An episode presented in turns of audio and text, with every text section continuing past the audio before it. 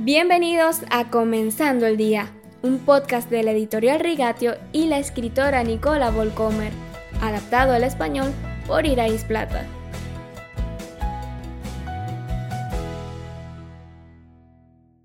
A veces es bueno dar un paso atrás y mirar el panorama general de los eventos bíblicos, y eso es exactamente lo que hemos estado haciendo durante este mes de diciembre.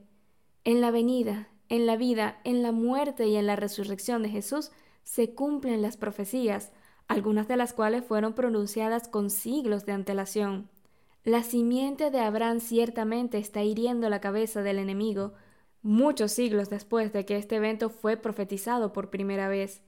El rey de Judá tiene el cetro en su mano, y un día la obediencia de las naciones le pertenecerá.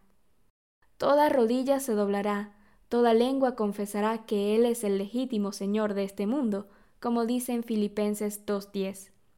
La fiabilidad de las profecías que se han cumplido hasta ahora deben llenarnos de gozosa certeza de que el resto también se cumplirá. Que algún día la oscuridad de esta era terminará, no habrá más tristeza, no más dolor, no más lágrimas. La coherencia completa de la historia de Judá prueba de manera convincente la credibilidad de la Biblia. Diferentes videntes de diferentes culturas en diferentes momentos de la historia del mundo vislumbran los propósitos de Dios y todos cuentan la misma historia. Lo hicieron Jacob, Balán, David, Miqueas, solo por nombrar algunos. En el Nuevo Testamento, Judá ya no se presenta como una tribu.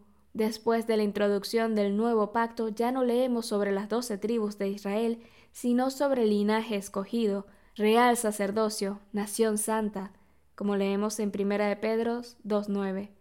Se cumplirá el deseo de Moisés de que todos podrán profetizar. Números 11.29. El tabernáculo de David, un templo edificado con piedras vivas, en Hechos 15.16. Las imágenes y los símbolos del antiguo pacto se hacen carne y sangre en la iglesia de Jesucristo, que es introducida en las antiguas promesas a Israel. De hecho, la simiente de Abraham se convierte en una bendición para todo el mundo, judíos y gentiles por igual. El gran final, el clima triunfante de la historia de Judá, no se nos oculta, y hablaremos de eso mañana.